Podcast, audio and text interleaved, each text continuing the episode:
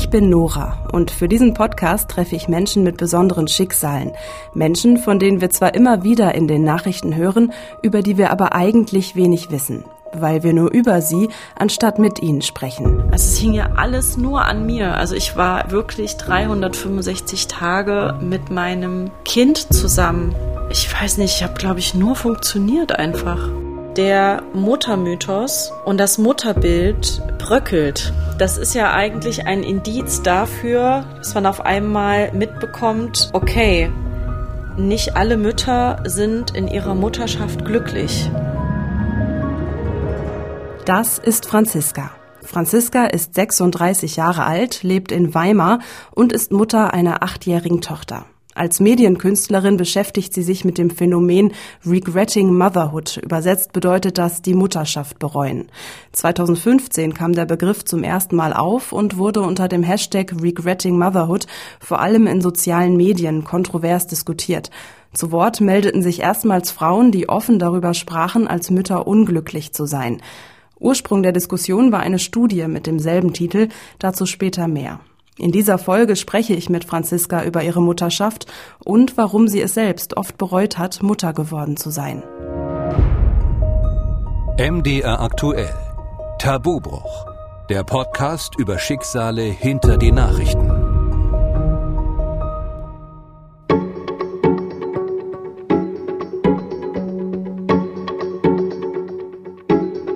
Wir Frauen gebären Kinder und wenn unsere Babys dann da sind, schließen wir sie sofort in unser Herz. Die Mutterliebe, die ist einfach da, die gehört sozusagen zu unserer biologischen Ausstattung.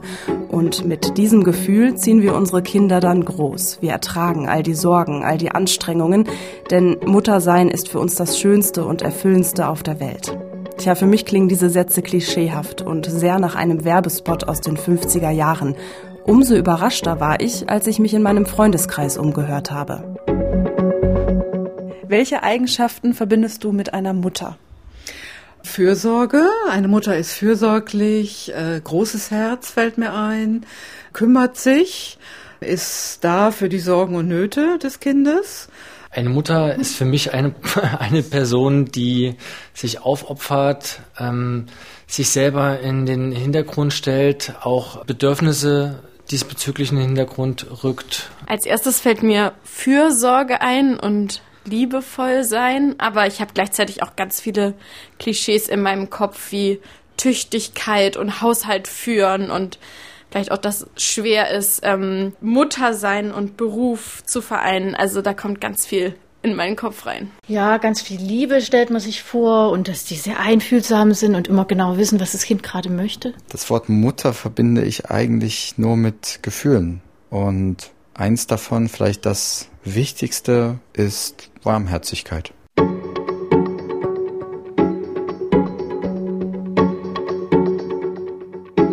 Wir Mütter ertragen still, opfern uns auf, stellen die Bedürfnisse unserer Kinder über unsere eigenen.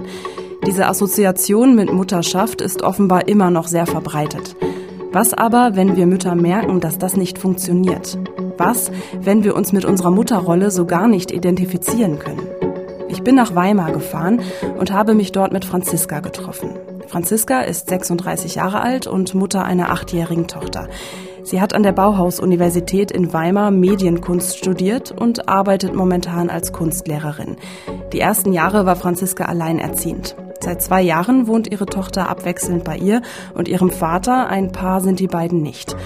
Als Franziska schwanger wird, da ist sie mit ihm gerade in der Kennenlernphase. Beide sind verliebt und fühlen sich zueinander hingezogen. Ob daraus eine Partnerschaft wird, das wissen beide zu dem Zeitpunkt nicht. Als du schwanger wurdest, das ist dann also etwas mehr als acht Jahre her, da warst du, wenn ich richtig rechne, Ende 20? 28 Jahre alt. War das damals dein Wunsch, schwanger zu werden? Also die Geschichte ist so, dass ich ähm, damals in einer Art von Krise steckte. Also ich habe irgendwie mein Masterstudium abgebrochen und ähm, habe ein neues angefangen und war da irgendwie, ich glaube, ich war damals ziemlich erschöpft auch. Es war wie so ein Burnout, würde ich jetzt im Nachhinein sagen, oder auch so eine Krise, wo ich nicht wusste, wie es weitergeht und ähm, bin dann auch von Erfurt nach Weimar gezogen und hatte in der Zeit jemanden kennengelernt auf einem Festival und derjenige ist dann sozusagen der Vater meines Kindes geworden. Und ähm, zu der Zeit muss ich sagen, also ich bin zu der Zeit nicht so gut mit mir umgegangen. Also ich war zwei Jahre lang Single und ich hatte das Bedürfnis auch nach einer Partnerschaft und auch Familie.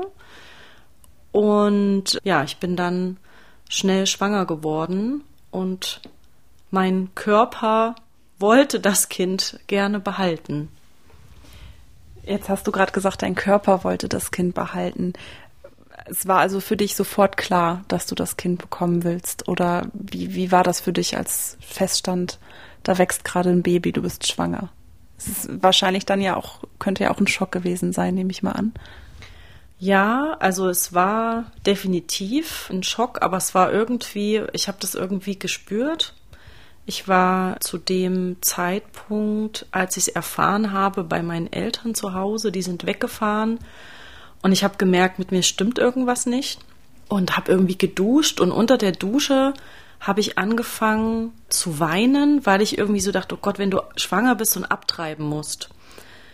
Und das war für mich so der also die absolute Horrorvorstellung und ich habe das auch erstmal für mich behalten. Aber dann war klar, ich bekomme das Kind. Ich meine, es gibt ja auch noch andere Möglichkeiten, ne? wenn, wenn das so überraschend passiert, sage ich jetzt mal, oder so ungeplant, dann könnte man ja auch über Adoption nachdenken oder über Babyklappen gibt's ja auch. Mhm. War das je, stand das je irgendwie zur Debatte bei dir? Alles andere wäre für mich irgendwie gar nicht in Frage gekommen. Also für mich war das irgendwie schon klar. Also egal, wie das ausgeht, dass ich das Kind definitiv behalten werde. Weil ich war ja auch äh, kurz vor dem 30. Lebensjahr und ich habe damals immer gesagt, ich möchte auf jeden Fall zwei Kinder haben und am besten noch bevor ich 30 bin und natürlich äh, also ein Partner, ein Ehemann und hier äh, Haus und, und Auto und so. Und habe natürlich irgendwann später so gedacht, Mann, woher kommt das denn eigentlich, dass ich mir sowas denke oder wünsche? Wenn wir trotzdem noch mal bei dieser ersten Zeit bleiben, du hast dich dann für dein Kind entschieden. Wie hast du dir das Muttersein zu der Zeit vorgestellt? Als klar war, dass es kompliziert werden könnte, habe ich mich schon darin geflüchtet, dass es einfach eigentlich nur schön sein kann ein Kind zu bekommen und äh, sich darum zu kümmern und hatte da in meiner Vorstellung überhaupt keine Bedenken, auch keine Sorgen mit, dass es vielleicht zu viel Verantwortung sein könnte oder was damit eigentlich alles in Verbindung steht. Es war wirklich so dieses Bild von, das ist das Allerfüllendste im Leben einer Frau. Wenn du dich an den Moment der Geburt erinnerst, so die ersten Tage danach, ja, man sagt ja so gemeinhin, die Liebe kommt dann von ganz alleine und man ist dann sofort hin und weg von seinem Kind. Und ich, ich weiß, dass es mir so ging tatsächlich, aber ich habe auch schon von vielen Fällen gehört, wo es eben nicht so war, wo man erstmal sich auch mit dem Gedanken, jetzt Mutter zu sein, anfreunden muss und sich erstmal fragt, wer ist das da? Was ist dieses kleine Wesen, was da so vor mir liegt? Wie, wie ging es dir? Warst du gleich von Liebe, Mutterliebe übermannt? Nein, weil ich wusste ja auch, dass ich in einer Situation, also wahrscheinlich unterbewusst war irgendwie klar oder war eigentlich nichts klar, wie es jetzt ausgeht oder weitergeht.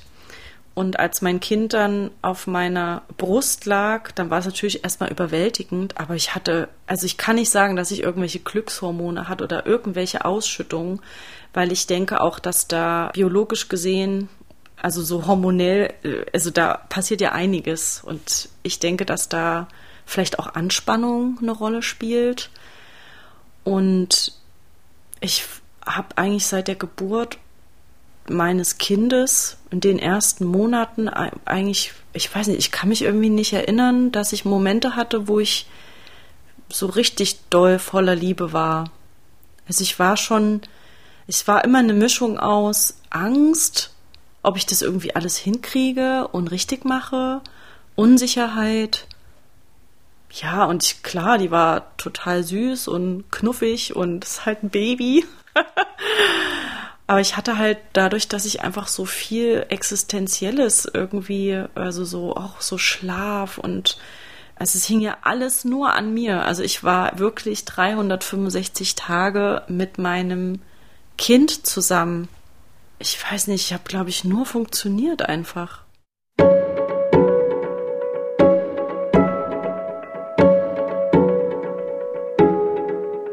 Ich weiß nicht warum, aber irgendwie finde ich es gerade total mutig von Franziska, dass sie mir so offen sagt, dass sie in den ersten Momenten nach der Geburt keine Mutterliebe gespürt hat.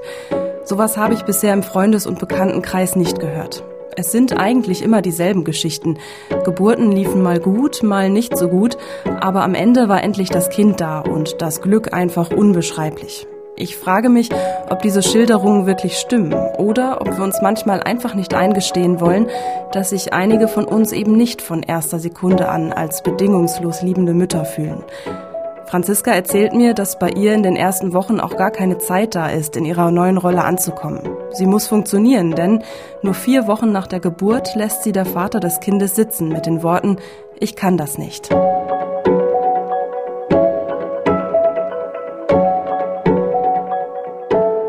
Wenn ich mich daran zurückerinnere, wo ich vier Wochen nach der Geburt stand, also ist man ja noch völlig weit weg von irgendwie angekommen sein im Alltag. Man ist ja noch im Wochenbett. Ich kann mir überhaupt nicht vorstellen, was das gefühlsmäßig bei dir ausgelöst hat. Also so eine Trennung nur vier Wochen nach der Geburt. Wie hat sich das für dich angefühlt? Also ich war ziemlich in so einer Schocksituation, also wie so eine Starre und habe aber auch war auch in so einer Art Überlebensmodus. Also weil ich hatte da ja, also ich musste mich ja erstmal um das Baby kümmern. Also es war irgendwie gar keine Zeit für Emotionen und die zuzulassen, weil ich mich ja erstmal um das äh, um, um den Säugling kümmern musste. Ich hatte keine Zeit zusammenzubrechen oder äh, also das kam dann später, aber ähm, zu dem Zeitpunkt, ja, das war eben dann so in dem Moment. Was bedeutete denn das Alleinerziehendsein im ersten Lebensjahr deiner Tochter? Was bedeutete das für dich in deinem Alltag? Also das Erste, was mir einfällt, ist, wie wenn man im Gefängnis ist. Mein Kind hat mir den Rhythmus vorgegeben. Ich weiß nicht, ich habe mir super viele Skills angeeignet, wie ich was koordiniere und mache und wie ich so Dinge optimiere, damit ich sie schaffe ich habe mich, glaube ich, total selten mal entspannt und äh, weil ich mich nicht rausnehmen konnte. Und ich hatte hier ganz oft Situationen, die, glaube ich, problematisch waren, wo ich äh, einfach richtig müde war. Und ich musste das aber machen. Es war niemand da. Also ich meine, ich bin so oft über meine Grenzen gegangen. Gibt es da ein Beispiel für, wenn du sagst, ich musste meinen Alltag optimieren, ich bin über meine Grenzen gegangen? Kannst du vielleicht eine Situation schildern oder ein Beispiel? Also an, ich meine, ich denke da nur an Hausarbeit. Wenn ich kenne das aus unserem Alltag. Ähm, zu der Zeit, als ich noch gestillt habe, hatte ich das große Glück, dass wenn ich gestillt habe, hat mein Mann halt parallel Abendessen gemacht oder parallel mal irgendwie das Badezimmer geputzt oder so. Das ist ja dann alles, fällt ja alles weg bei dir. Genau, also wenn ich geduscht habe, dann habe ich mein Kind direkt vor die Dusche oder die Badewanne gelegt hab dann immer äh, Kuckuck gemacht, keine Ahnung, also so Dinge, die man sich einfallen lässt, wenn man so in einer Situation ist, fürs Abwaschen und andere Dinge, habe ich sie mir selbst noch im in der Wohnung dran geschnallt, damit ich irgendwie diese ganzen Dinge machen konnte. Also ich habe sie viel getragen, was im Nachhinein, weil ich hatte ein sehr sehr schweres, also meine Tochter ist äh, sehr schwer gewesen, die hat viel getrunken ich habe irgendwann mal richtig Rückenprobleme gehabt und ähm, habe mich aber irgendwie auch nicht getraut und war da nicht im Vertrauen, sie mal abzulegen oder so. Und das war irgendwie echt wie verhext, weil sie immer ähm, darauf reagiert hat, wenn ich sie mal abgelegt habe. Und ich war ja alleine, also da ist ja niemand weiter hingegangen. Und das war halt meine erste Erfahrung als Mutter oder abends, ähm, ich habe mir dann hier so einen Ball, den ich eigentlich für, für die Geburt hatte, aber nicht genutzt habe, dann ähm, habe ich hier Billie Holiday aufgelegt, habe mich nachts auf diesen Ball gesetzt und sie auf diesen Ball gewippt. Wenn du es nochmal versuchst zusammenzufassen, was war für dich im ersten Jahr am schwierigsten oder am herausforderndsten? Keine Zeit zu haben für mich selbst und meine eigenen Bedürfnisse. oder einfach äh, so diesen Rückhalt auch zu haben, diese Hilfe, das war für mich irgendwie die größte Herausforderung im Sinne von, dass das einfach nicht da war und äh, dass ich mich selbst so krass aufgeben musste. Und ähm, das hast du gerade schon angedeutet, deine Eltern haben dich da nicht unterstützt oder auch Freunde. Also es gibt dann ja auch noch andere Menschen außer dem Vater, der da unterstützen könnte. Das gab es nicht. Nein, irgendwie nicht. Also ich habe zu der Zeit, glaube ich, ziemlich viele Menschen mit meinen Konflikten bezüglich des Kindsvaters. Ich glaube, ich war in der Zeit ganz schön anstrengend auch, belastet. Ich habe viel geredet. Also ich habe, glaube ich, ständig über dieses Thema geredet. Ich kann mir vorstellen, dass das meine Außenwelt auch als anstrengend empfunden hat. Aber es gab wirklich niemanden, der von sich aus gesagt hat, brauchst du Hilfe, kann ich dir helfen, kann ich dich unterstützen. Und meine Eltern haben nach wie vor ganz schön viel mit sich selbst zu tun. Und das, was meine Mutter sagte am Anfang, wir schaffen das, also da gab es kein, kein Wir. Ich glaube, ich habe halt auch seit meiner Kindheit so diesen Stempel weg, dass ich ja die große Selbstständige bin und das irgendwie schon mache. Und ähm, meine Eltern dachten wahrscheinlich, na, wenn ich Hilfe brauche, dann werde ich mich schon melden und haben halt ihren Alltag gehabt. Also sie waren, um es kurz zu machen, so gut wie gar nicht präsent.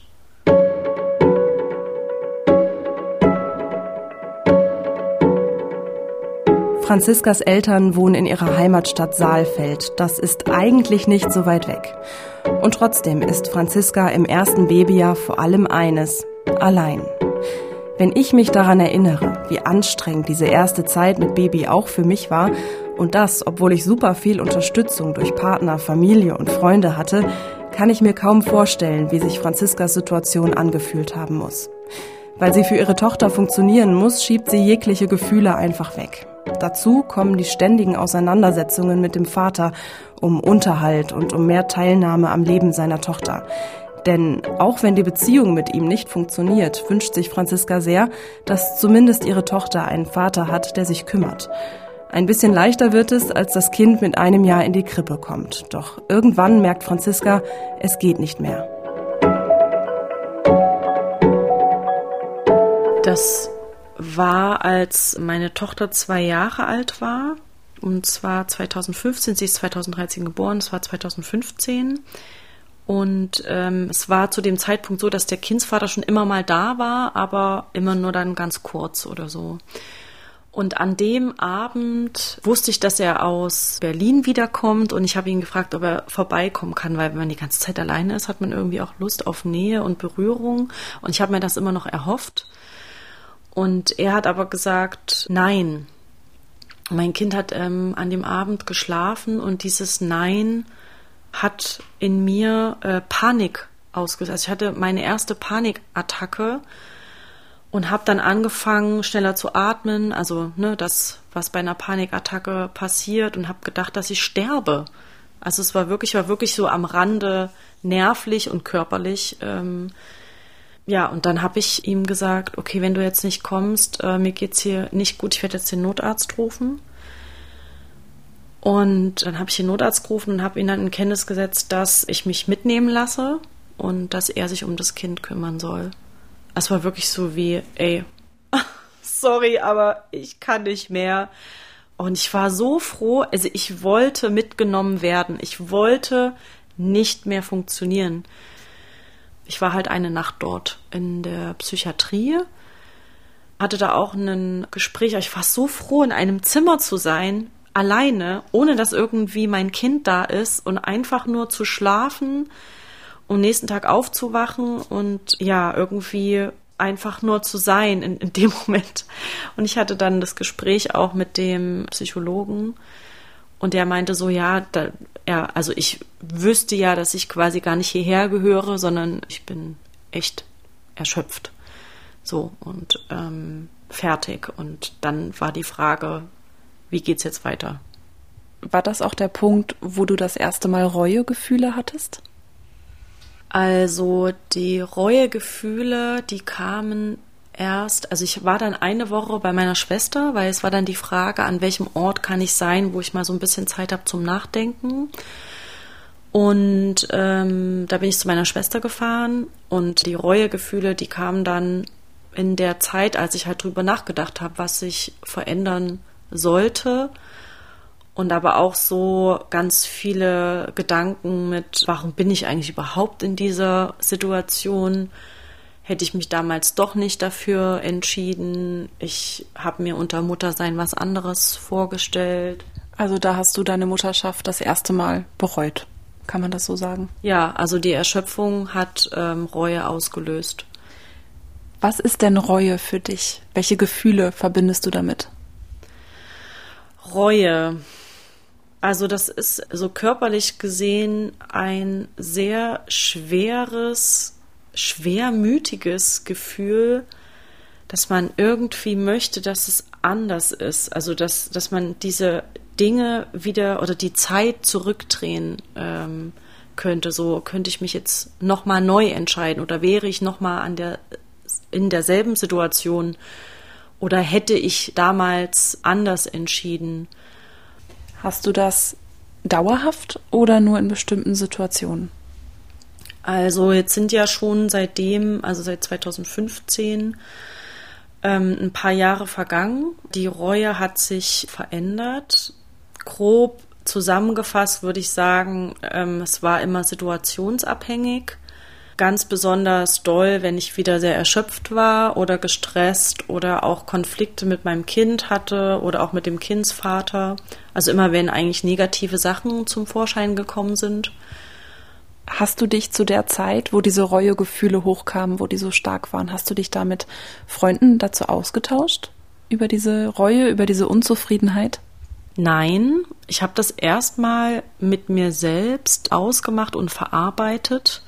Ich denke, dass ich zu der Zeit einfach auch viel mit mir war, weil ich, genau das würde nämlich Sinn machen, ich habe ja davor so viel mit anderen immer über die Konflikte mit dem Kindsvater gesprochen und ich glaube, das war der Anfang einer inneren Reise auch. Also dieses, dass ich das erstmal mit mir selbst ausmache und auch erstmal selber für mich erforsche und erkunde, weil damit mit der Reue kamen ja dann ganz viele Fragen auch auf.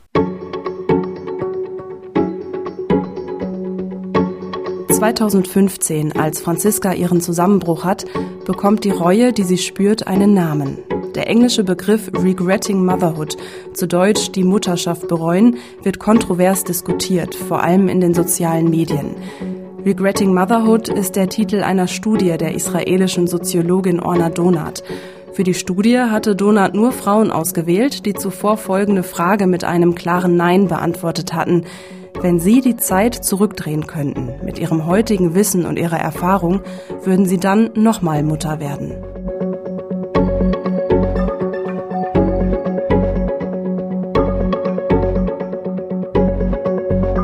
Regretting Motherhood, die Mutterschaft bereuen, ist für mich ein Thema, was gesellschaftlich in die Tabu-Ecke gebracht wird, aber was für mich gesellschaftlich extrem relevant ist, weil es ähm, eben Fragen aufwirft und weil es erstmalig klar wird, dass man die Mutterschaft bereuen kann. Und das heißt, dass Mutterschaft gleichzeitig nicht das Allerfüllende ist.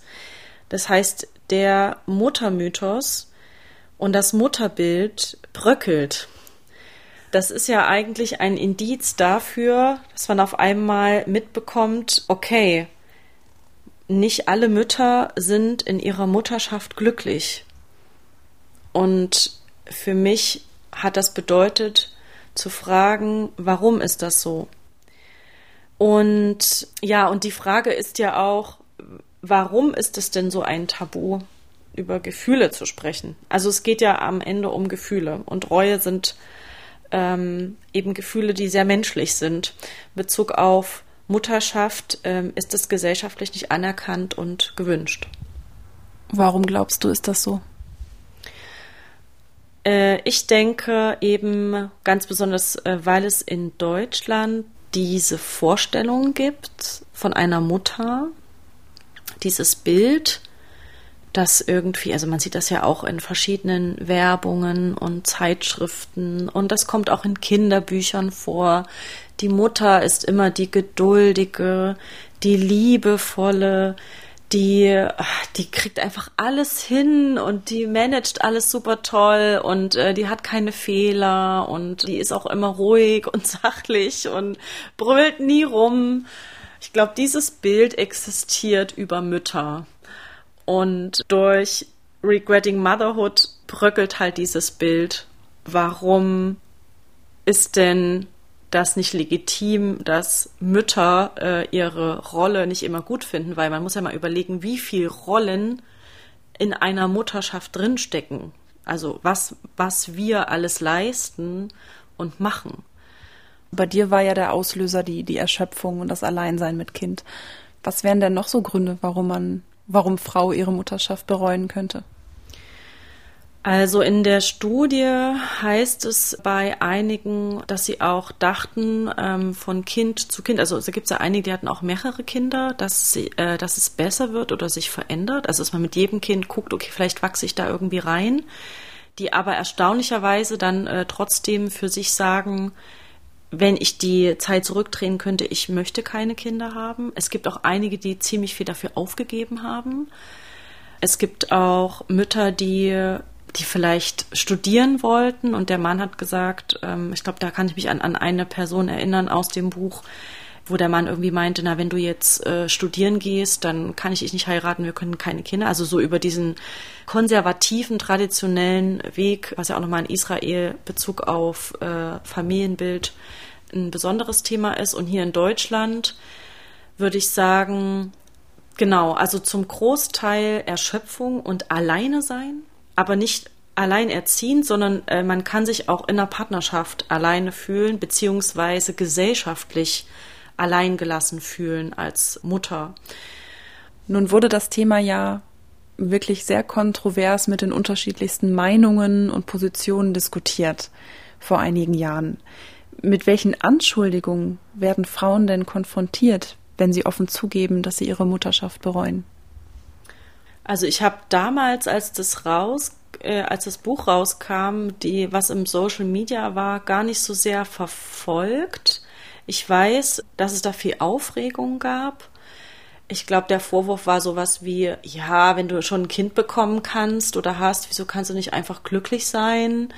Es war sehr an der Oberfläche und überhaupt, wie kann man denn als Mutter äh, seine Mutterschaft bereuen? Ich denke, dass viele das auf die Kinder auch beziehen, so die armen Kinder, ähm, die werden darunter leiden, wobei ich das halt äh, trennen würde. Also ein Kind kann ein Auslöser sein für etwas, aber äh, in erster Linie geht es wirklich um die Rolle. So, es geht wirklich um die Rolle und ich denke, dass da viele auch einiges noch nicht verstanden haben und es ist ja immer so, wenn etwas Neues ähm, gesagt wird, was vorher noch nicht gesagt wurde, dass dann erstmal ähm, Kritik kommt mit all dem Wissen, das du heute hast und die Erfahrung als Mutter, die du heute hast, würdest du nochmal Mutter werden wollen? Ja. Manchmal ist es, also ist es äh, auch interessant. Ich äh, habe mir die Frage auch schon selber gestellt. Manchmal habe ich auch so gedacht, nein. Aber wenn ich mir das dann vorstelle, dass mein Kind nicht da wäre und diese ganzen Erfahrungen und Schritte und diese Dinge, die ich über mich gelernt habe, äh, dann würde ich wahrscheinlich bereuen, dass ich kein Kind habe.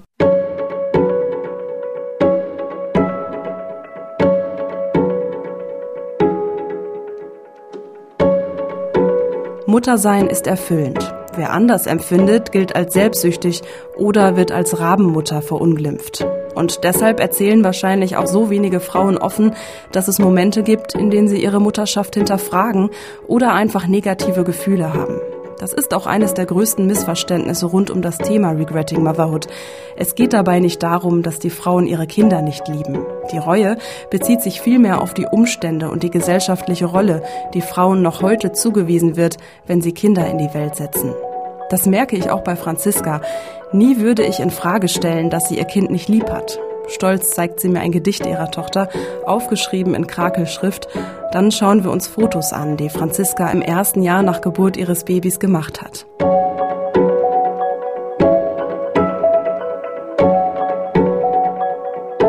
Ich sehe, du hast dich selbst auch fotografiert. Also du bist nicht nur Fotografin, sondern auch Fotomodell. Was genau willst du mit deinen Fotos aussagen? Vielleicht kannst du mir ein, zwei zeigen und mal beschreiben, was man da sieht. Genau, also das eine, das ist schon 2014 entstanden.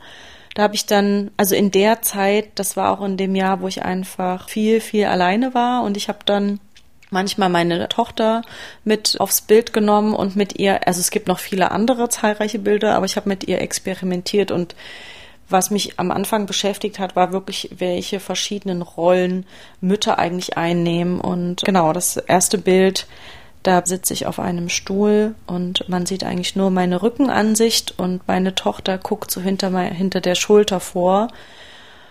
Und das ist, war für mich, als ich das Foto gemacht habe, ich habe das alles mit Selbstauslöser gemacht und äh, hatte quasi in meiner Wohnung mir meinen Arbeitsraum, also mein, mein, mein Schlafraum war auch mein Arbeitsraum, na, ich hatte halt zu, zu dem Zeitpunkt ziemlich krasse Rückenschmerzen und ich finde dieses auf dem Rücken tragen und diese Verantwortung und wenn das Kind da hinten rausguckt, dann kann sich jeder irgendwas selber denken, aber für mich war das wirklich so auch dieses Rückenthema, diese Verantwortung, die man hat als Mutter. Dann gibt's hier noch ein Bild mit einem Elefantenrüssel. Da ähm, habe ich irgendwo gelesen, dass Elefantenkühe extrem aggressiv werden, wenn sie Junge haben. Ja, und ähm, das Foto sieht für mich aus wie äh, das, das eine Madonna, eine Maria. genau, das ist auch das Bild, was in meiner Performance zum Einsatz kommt.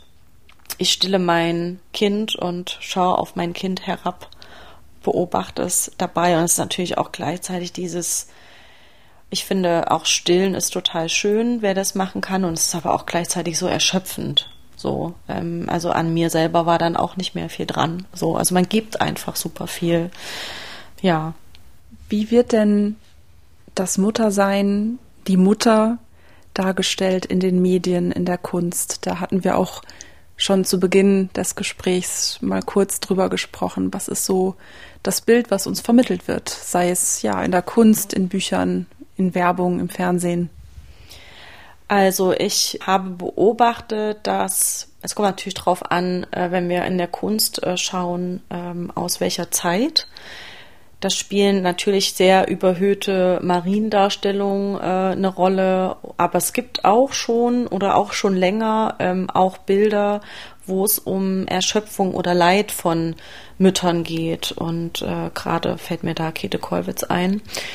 Und das andere, auf Werbeplakaten, ob das jetzt für irgendwelche Säuglingsnahrung oder vielleicht auch so eine Elternzeitung, dann gibt's schon echt immer sehr romantische Darstellungen der Mutter oder auch von Familie und auch oft sehr, ja, konservativ, würde ich jetzt sagen.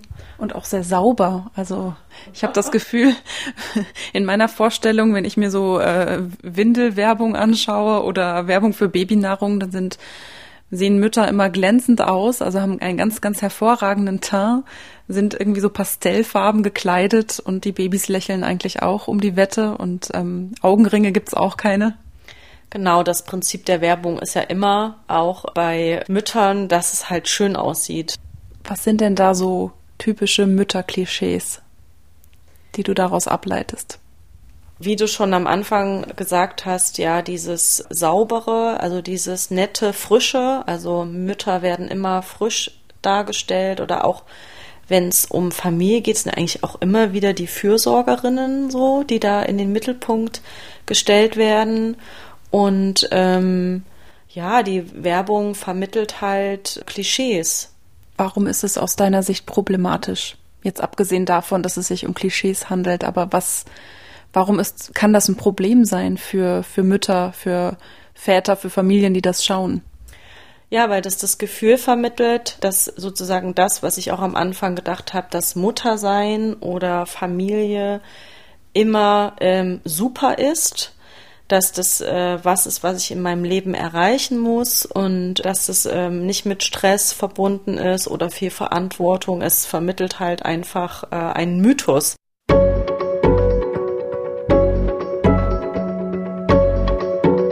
Muttersein ist nicht eben immer super. Der Alltag mit Kind birgt unheimlich viele Herausforderungen, kann nervig sein und stressig, kann uns überfordern, wütend machen, an unsere Grenzen bringen. Vor allem die Pandemie hat viele Mamas, die ich kenne, an den Rand der Erschöpfung gebracht.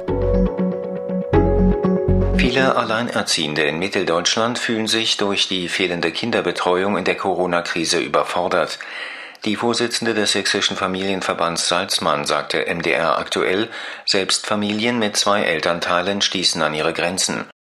Kinderbetreuung bleibt in der Corona-Zeit offenbar eine Domäne der Frauen. Das geht aus einer Studie der gewerkschaftsnahen Hans-Böckler-Stiftung hervor.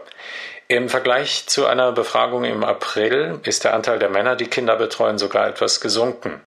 Das Müttergenesungswerk hat auf die schwierige Lage von Müttern in der Corona-Krise hingewiesen. Geschäftsführerin Schilling sagte, durch unzureichende Kinderbetreuung seien die Frauen inzwischen am Anschlag.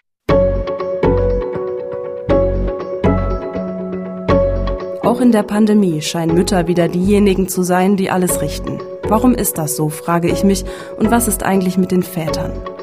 Durch das Küchenfenster scheint die Sonne und Franziska und ich beschließen, für den Rest des Gesprächs den Ort zu wechseln. Wir ziehen unsere Jacken an und gehen nach draußen. Wir sind jetzt hier auf einem Spielplatz, sitzen hier in der Sonne.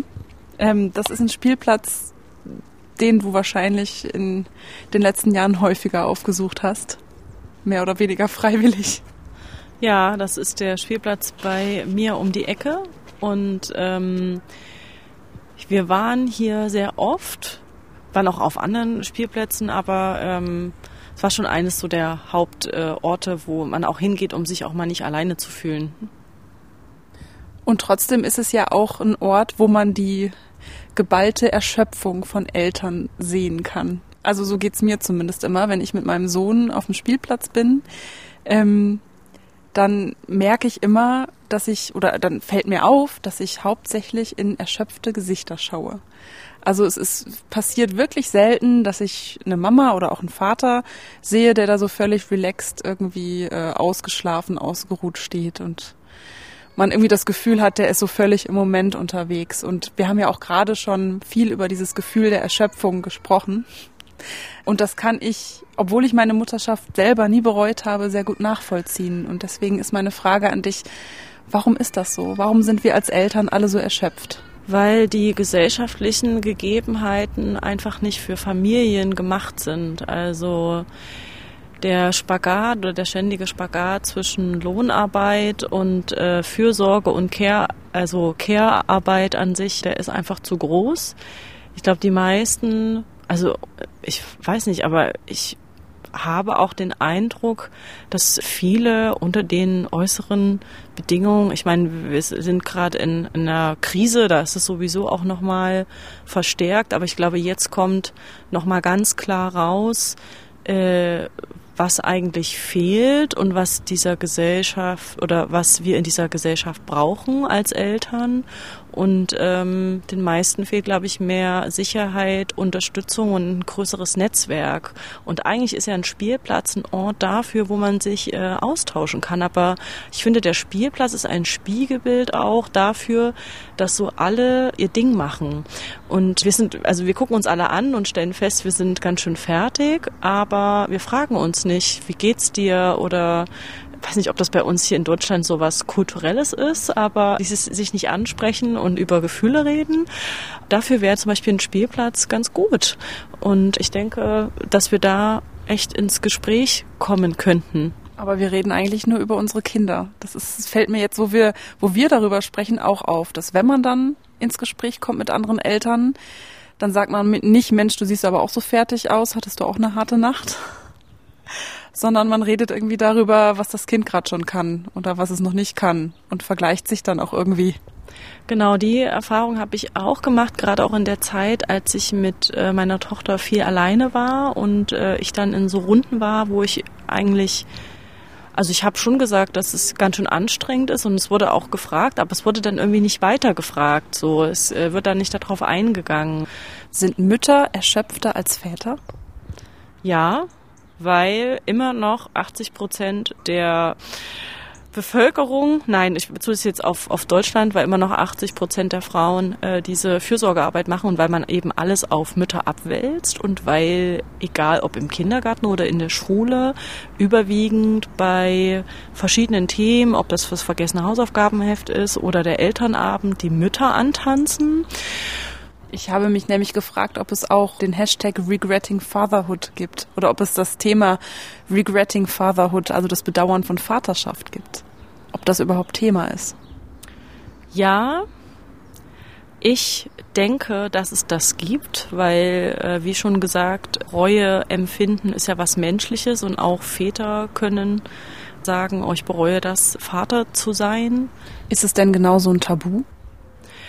Das ist eher nicht so ein Tabu, weil man ja gewohnt ist, dass äh, Väter sich aus der Verantwortung nehmen können, weil das gesellschaftliche akzeptiert ist, dass sie es einfach machen. Es wird einfach nicht thematisiert. Warum tragen denn Frauen diesen sogenannten Mental Load, der ja auch schon so anklang in unserem Gespräch bisher, also das unsichtbare Organisieren von Alltagsaufgaben? Warum sind es die Frauen, die das hauptsächlich tragen? Nach wie vor. Ich meine, wir sind ja eigentlich heutzutage deutlich emanzipierter als noch vor 50, 60 Jahren. Also ich sehe das ganz klar in der schon in der kindheitlichen Entwicklung. Also was kriegen wir als Kinder vorgelebt? Wenn ich an meine Eltern denke, die sehr stereotyp sozusagen mir ihre Ehe vorgelebt haben, dann war meine Mutter diejenige, die alles gemacht hat. Und ich bin natürlich dann auch so erzogen worden mit diesem Vorbild, dass äh, Mädchen beispielsweise die sind, die fleißig sind, äh, die ordentlich sind. Und ähm, wenn ich das seit meiner Kindheit erfahre, lebe ich das natürlich auch im Erwachsenendasein. Und dann muss ich trotzdem ja an die heutige Situation denken und an all die Dinge, die wir ja eigentlich schon haben. Also meine Oma sagt mir immer, ich soll doch mal froh sein.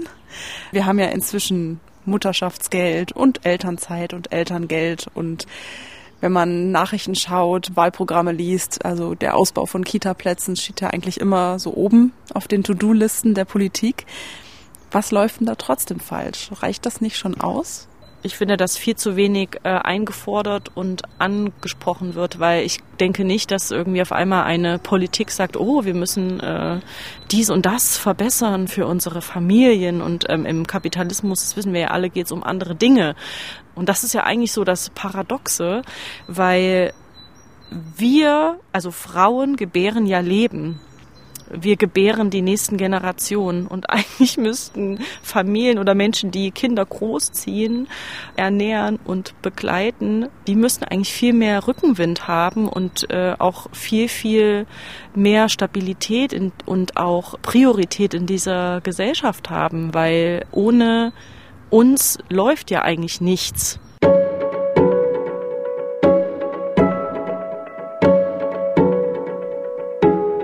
Mit dem Phänomen Regretting Motherhood setzt sich Franziska auch als Künstlerin auseinander. Im Rahmen ihrer Masterarbeit entstand die Performance Eine Mutter schafft das nicht allein. Darin mischt sie Vortrag, Gesang und Tanz, setzt ihren Körper und ihre Stimme ebenso ein wie Fotografien, eine Loopstation und Overhead-Projektoren.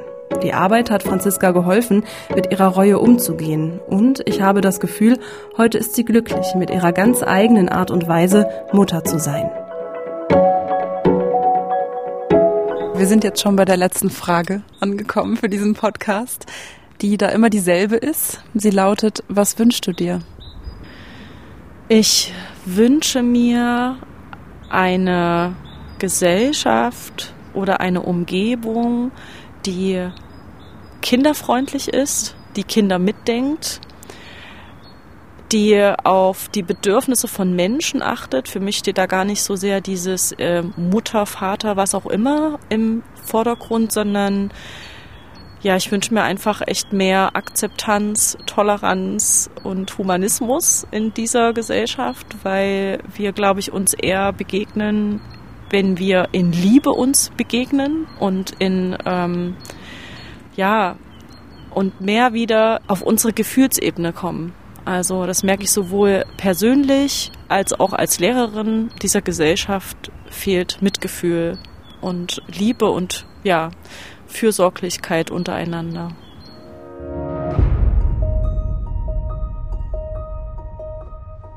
Willst auch du mir deine Geschichte erzählen? Dann schreib mir. Gern auch anonym an tabubruch.mdraktuell.de.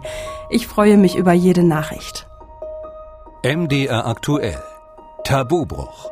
Der Podcast über Schicksale hinter die Nachrichten.